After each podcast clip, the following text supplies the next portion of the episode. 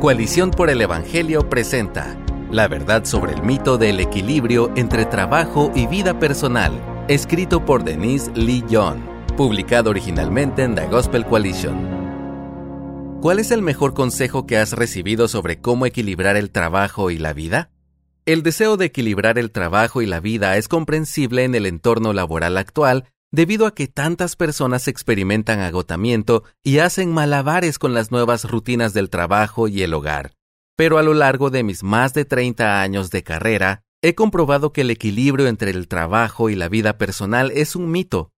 Es un mito porque la palabra equilibrio sugiere un estado estático del ser y la vida está en constante cambio. Pero también es un mito porque el trabajo no es lo opuesto a la vida, no es algo separado de la vida, es una parte integral de la vida, o al menos debería serlo. Así que, en lugar de integrar lograr un equilibrio entre el trabajo y la vida privada, he procurado la centralidad. Mi objetivo es poner a Jesús en el centro de mi vida, luego diseñar y manejar todas las diferentes partes de mi vida alrededor de ese centro. La verdad es que Jesús ya está en el centro de todo. Es el Señor sobre todo, el Alfa y la Omega, la figura central de toda la escritura y de este mundo. Pero no siempre vivimos de acuerdo a esta verdad. A menudo vivimos como si fuéramos el centro de nuestras vidas, para luego preguntarnos cómo es que nuestras vidas se desajustan. Necesitamos recordar que Jesús es el centro y luego desarrollar y vivir las prioridades a partir de ese centro. Estas son algunas prácticas que por la gracia y el poder de Dios utilizo para orientar mi vida en torno a Jesús. Número 1. Predícate el Evangelio a ti mismo. Debemos abrazar la obra terminada de Jesús en la cruz y entender que eso significa que el trabajo definitivo está completo.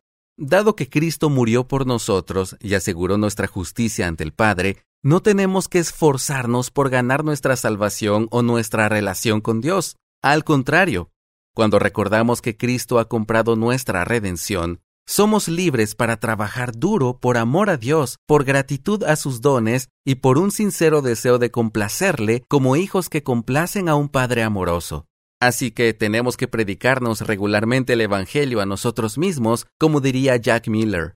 El Evangelio no es un mensaje que oímos, creemos y luego pasamos a trabajar a partir de nuestro propio esfuerzo e intención. Debemos renovar continuamente nuestras mentes y guiar nuestras vidas por el Evangelio. Número 2. Expresa un propósito y unos valores para tu vida. Así como las empresas utilizan una declaración de misión y unos valores fundamentales para expresar lo que intentan hacer y cómo lo hacen, un propósito y unos valores claramente definidos pueden ayudarnos a mantener el rumbo. Discernir tu propósito y tus valores implica una reflexión en oración y un trabajo profundo. Una vez que lo hayas hecho, Escribe tu propósito y valores. Luego úsalos para tomar decisiones sobre cómo y con quién pasas tu tiempo. Mi propósito es glorificar a Dios y disfrutar de Él para siempre. Esto lo hago a través de la ayuda que brindo a empresarios para que administren fielmente sus vocaciones. Esto significa que mi trabajo debe ayudar a los empresarios a discernir su vocación en el trabajo y llevarla a cabo. Intento hacer esto tanto si hablo a un grupo de líderes empresariales en una conferencia como si enseño a jóvenes profesionales en el ministerio que dirijo. Uno de mis valores fundamentales es hacer las cosas con propósito, no simplemente ser productivo.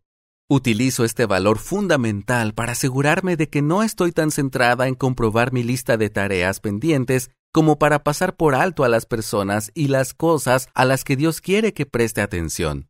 A veces esto significa que no logro todo lo que me propongo y a veces termino trabajando más de lo que había planeado, pero eso me lleva a la última práctica para centrarnos en Jesús. Número 3. Comprender y planificar por temporadas en el trabajo. Inevitablemente habrá temporadas en las que será necesario trabajar más horas.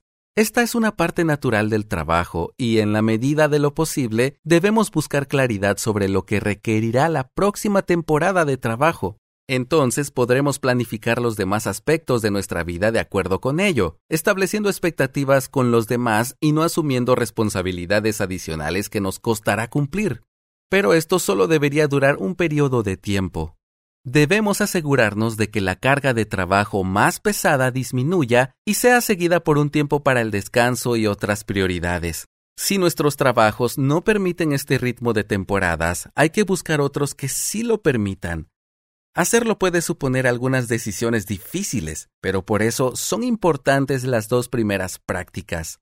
Si Jesús no está en el centro de nuestras vidas, siempre nos veremos empujados hacia un millón de direcciones diferentes y nos costará navegar por todas las prioridades que compiten entre sí.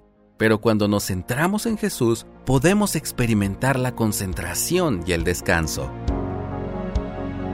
Gracias por escucharnos. Si deseas más recursos como este, visita coaliciónporelevangelio.org.